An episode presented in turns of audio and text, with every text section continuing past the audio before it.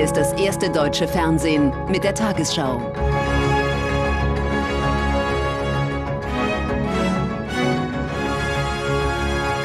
Heute im Studio Jens Riewer. Guten Abend, meine Damen und Herren. Ich begrüße Sie zur Tagesschau. Die Bundesregierung arbeitet nach dem Kompromiss zum Austausch von Heizungen jetzt an einem Förderprogramm. Finanzminister Lindner schlug in der Bild am Sonntag vor, die staatliche Unterstützung vom Zustand der Anlage abhängig zu machen, die erneuert werden soll.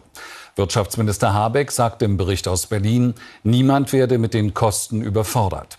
Von 2024 an sollen Heizungen zu 65 Prozent mit erneuerbaren Energien betrieben werden.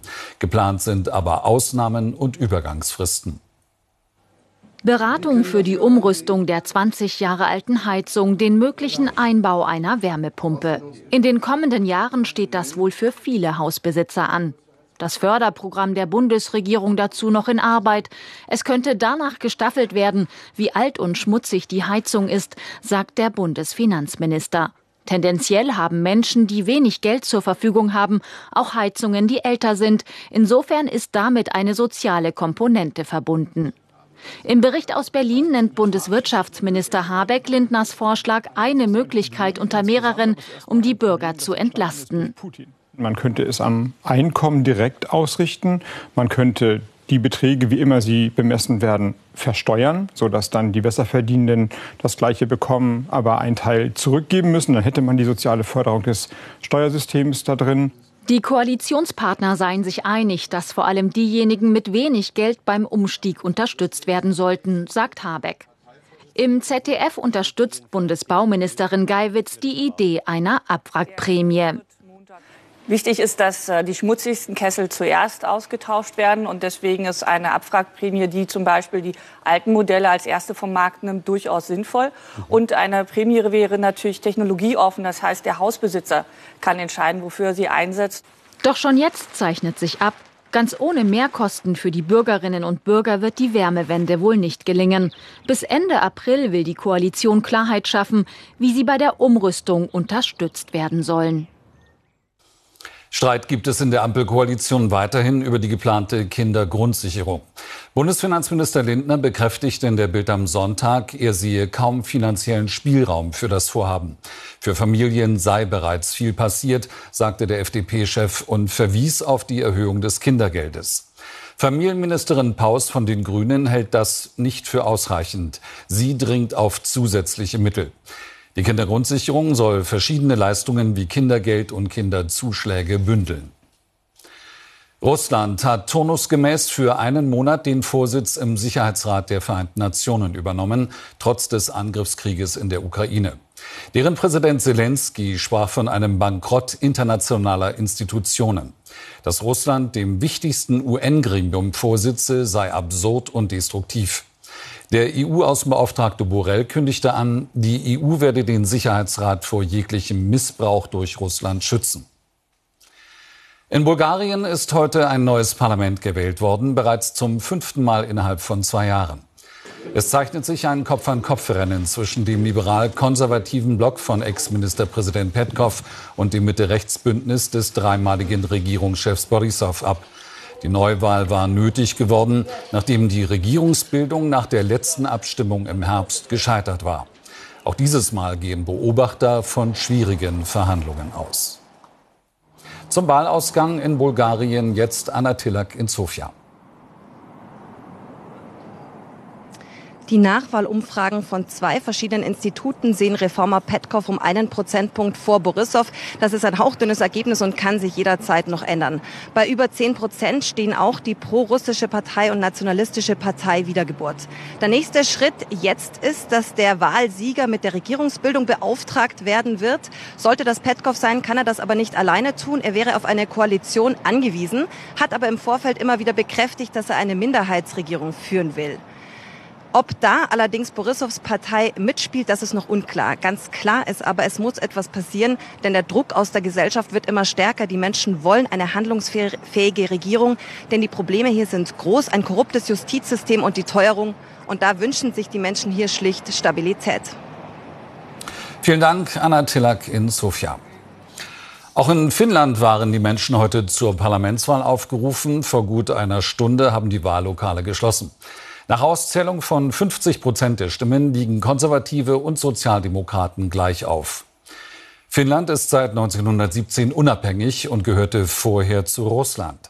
Seit 1995 ist das Land Mitglied der Europäischen Union. In Kürze tritt es auch der NATO bei. Etwa 5,5 Millionen Menschen leben in Finnland. Sie gelten als besonders zufrieden. Einer UN-Erhebung zufolge ist Finnland das glücklichste Land der Welt. Sie hofft weiter auf ihre Wiederwahl. Ministerpräsidentin Sanna Marin sieht vor wenigen Minuten erste Auszählungen. 1,7 Millionen Menschen hatten in Finnland bereits vorab gewählt. Die regierenden Sozialdemokraten landen danach auf Platz zwei. Früher war es so, dass die Sozialdemokraten bei diesen Stimmen sehr gut abgeschnitten haben. Dann haben wir über den Wahlabend Prozente verloren. Jetzt habe ich das Gefühl, dass wir überraschen. Dass sie Finnland in die NATO führt, spielte im Wahlkampf keine Rolle. Die Zustimmung ist über alle Parteigrenzen groß. Vielmehr bestimmten soziale Themen und die Staatsverschuldung die Debatte. Er lag nach den ersten Zahlen mit seiner konservativen Nationalen Sammlungspartei ganz knapp vorne. Petteri Orpo will Finnlands nächster Ministerpräsident werden. Im Wahlkampf forderte er Kürzungen bei den Sozialausgaben. Dass wir bei den ersten Auszählungen an der Spitze sind, ist sehr stark. Wir hatten einen guten Wahlkampf und ich glaube, dass der Spitzenplatz gehalten wird. Ein sehr guter Anfang. Auch Rika Pura will an die Macht. Ihre rechtspopulistische Partei Die Finnen will Zuwanderung begrenzen und warnt vor steigender Kriminalität. Die Wahl in Finnland ist so spannend wie selten. Noch ist das Rennen offen. Die Sozialdemokraten hoffen weiter auf die Popularität ihrer Spitzenkandidatin Sanna Marin. Sie hat offenbar doch mehr Wähler mobilisiert, als sie die Umfragen zugetraut hätten. Ergebnisse werden erst tief in der Nacht erwartet. Die Bundesregierung kommt mit ihrem Vorhaben zum Schutz von neuen Pandemien offenbar nicht voran. Der Aufbau einer nationalen Reserve mit Masken und Medikamenten liege deutlich hinter dem Zeitplan, berichtet die Welt am Sonntag unter Berufung auf das Bundesgesundheitsministerium. Das 2020 beschlossene Projekt befinde sich immer noch im Anfangsstadium. Für die weiteren Stufen sei die Finanzierung ungeklärt. Ziel ist es, Deutschland unabhängiger von Lieferungen aus dem Ausland zu machen. In Polen sind heute tausende Menschen in Erinnerung an den früheren Papst Johannes Paul II. auf die Straße gegangen. Anlass für die Märsche an dessen Todestag sind Vorwürfe in einer Dokumentation.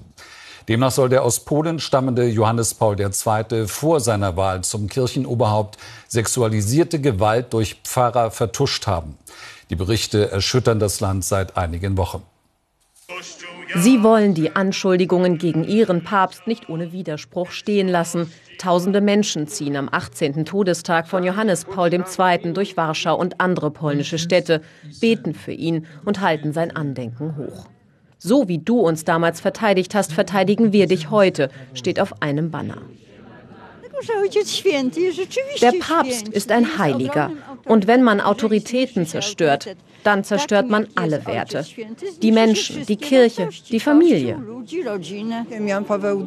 Johannes Paul II. hat sein ganzes Leben lang gezeigt, wie stark Liebe ist. Und das sollte uns allen eine Lektion sein und alles andere sollte von zuständigen Behörden aufgeklärt werden. Anlass für die Kundgebungen ist eine Dokumentation über Johannes Paul vor knapp vier Wochen, ausgestrahlt auf dem Privatsender TVN. Darin wird er beschuldigt, in seiner Zeit als Erzbischof in Krakau sexualisierte Gewalt von Priestern an Kindern vertuscht zu haben. Die Vorwürfe spalten das Land. In Lodz wurde heute eine Statue des verstorbenen Papstes mit Farbe beschmiert. Maxima culpa, größte Schuld haben Unbekannte geschrieben. Auch Ministerpräsident Morawiecki meldet sich heute auf Twitter zu Wort. Er ruft dazu auf, sich gegen Lügen, Verleumdung und Beleidigungen zu stellen. Johannes Paul II. gilt vielen hier in Polen als Nationalheld. Die Kontroverse um ihn dürfte bei der Parlamentswahl im Herbst eine prominente Rolle spielen und vor allem von der konservativen Regierungspartei PiS genutzt werden. Papst Franziskus hat auf dem Petersplatz in Rom heute die Palmsonntagsmesse gefeiert. Der 86-Jährige war zuvor mit dem sogenannten Papamobil über den Platz mit etwa 60.000 Gläubigen gefahren worden. Franziskus hatte gestern das Krankenhaus verlassen.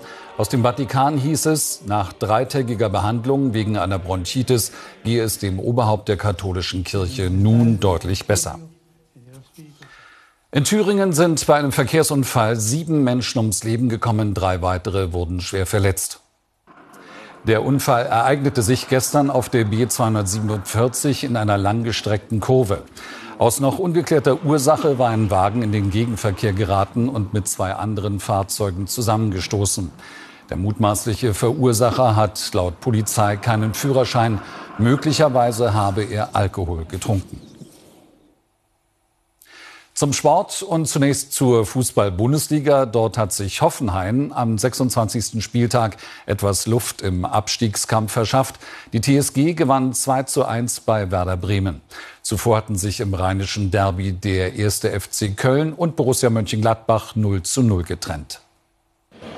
Große Vorfreude in Köln-Müngersdorf auf das 96. Rheinische Derby und die meisten der 50.000 hoffen auf drei Punkte gegen den Abstieg. Köln ganz in Weiß mit dem deutlich besseren Start. Kingsley Schindler nach elf Minuten. Die Gäste aus Gladbach eher zurückhaltend in dieser ersten Hälfte, dann in der Mitte aber Hübers gegen Neuhaus. Schiedsrichter Zweier und der Videoassistent geben keinen Elfmeter. Bei genauer Draufsicht hätte es aber einen geben müssen.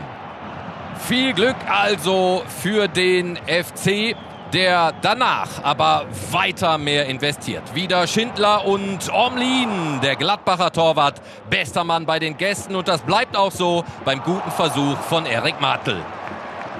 0 zu 0 zur Pause. Danach hat Mönchengladbach 15 gute, aktive Minuten. Den Rest bestimmen dann wieder die Kölner. Martel, die letzte Chance in der Nachspielzeit. Das rheinische Derby endet torlos. In der Tabelle führt München vor Dortmund auf Platz 3 Union Berlin vor Freiburg und Leipzig, dahinter Frankfurt, Leverkusen und Mainz. Mönchengladbach weiter auf Platz 10 vor Bremen, Augsburg, Köln. Hoffenheim 15. in der Abstiegszone Hertha, Schalke und Stuttgart. Das ist ein Grund zum Feiern. Segler Boris Herrmann und seine Crew haben beim Ocean Race die Königsetappe um Kap Horn gewonnen. Bei der Regatta um die ganze Welt liegen sie jetzt auf Gesamtplatz 2. Nach dem Start in Alicante in Spanien ging es zunächst über die Kapverden nach Kapstadt Dort begann die mehr als 27.000 Kilometer lange Königsetappe bis nach Itajaí in Brasilien. Das Ocean Race geht dann weiter über Nordamerika, bis das Ziel Genua im Juni erreicht ist. Itajaí, Brasilien, Ortszeit 2.20 Uhr. Boris Herrmann und seine Crew endlich am Ziel.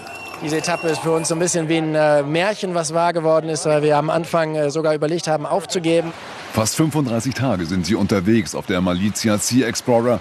Der tiefe Frust beim Skipper, als im Masttop ein Riss entdeckt wird. Eine kühne Reparatur in 28 Metern Höhe. Sie jagen den drei anderen teilnehmenden Schiffen hinterher. Dabei wird die Niederländerin Rosaline Kuiper aus der Koje geschleudert.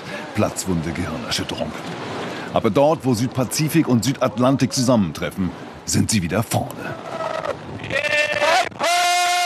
Mit der unter Schweizer Flagge segelnden Holzen PRB, Bug an Bug, ein Zweikampf auf hoher See, den das Team Malizia auf den letzten Meilen für sich entscheiden kann. Push. Push, push, push. Im Ziel nach 27.250 Kilometern, den längsten Abschnitt gewonnen, in drei Wochen dann der Start zur vierten Etappe nach Newport, USA. Und nun die Wettervorhersage für morgen Montag, den 3. April. In der neuen Woche beschert uns Hochdruckeinfluss zusammen mit trocken kalter Luft häufig Sonnenschein. In der Nordhälfte klart es heute Nacht verbreitet auf, während vom Schwarzwald über die Alpen bis ins östliche Bergland etwas Regen oder Schnee fällt. Stellenweise besteht Glättegefahr. Im Osten und Süden beginnt der Tag hier und da wolkig, sonst ist es meist sonnig. Später tauchen einige Quellwolken auf, die im Osten und Süden auch kompakter sind und im südöstlichen Bergland einzelne Schneeschauer bringen. An der See sowie im Südwesten heute Nacht frostfrei, sonst verbreitet Minusgrade. Morgen im Erzgebirge um 0, im Südwesten dagegen um 10 Grad. Am Dienstag Sonne, ab und zu Wolken und weiterhin kalt. In den folgenden Tagen stellenweise etwas Regen oder Schnee, wobei sich am Mittwoch Sonne und Wolken abwechseln und am Donnerstag die Sonne wieder die Oberhand gewinnt.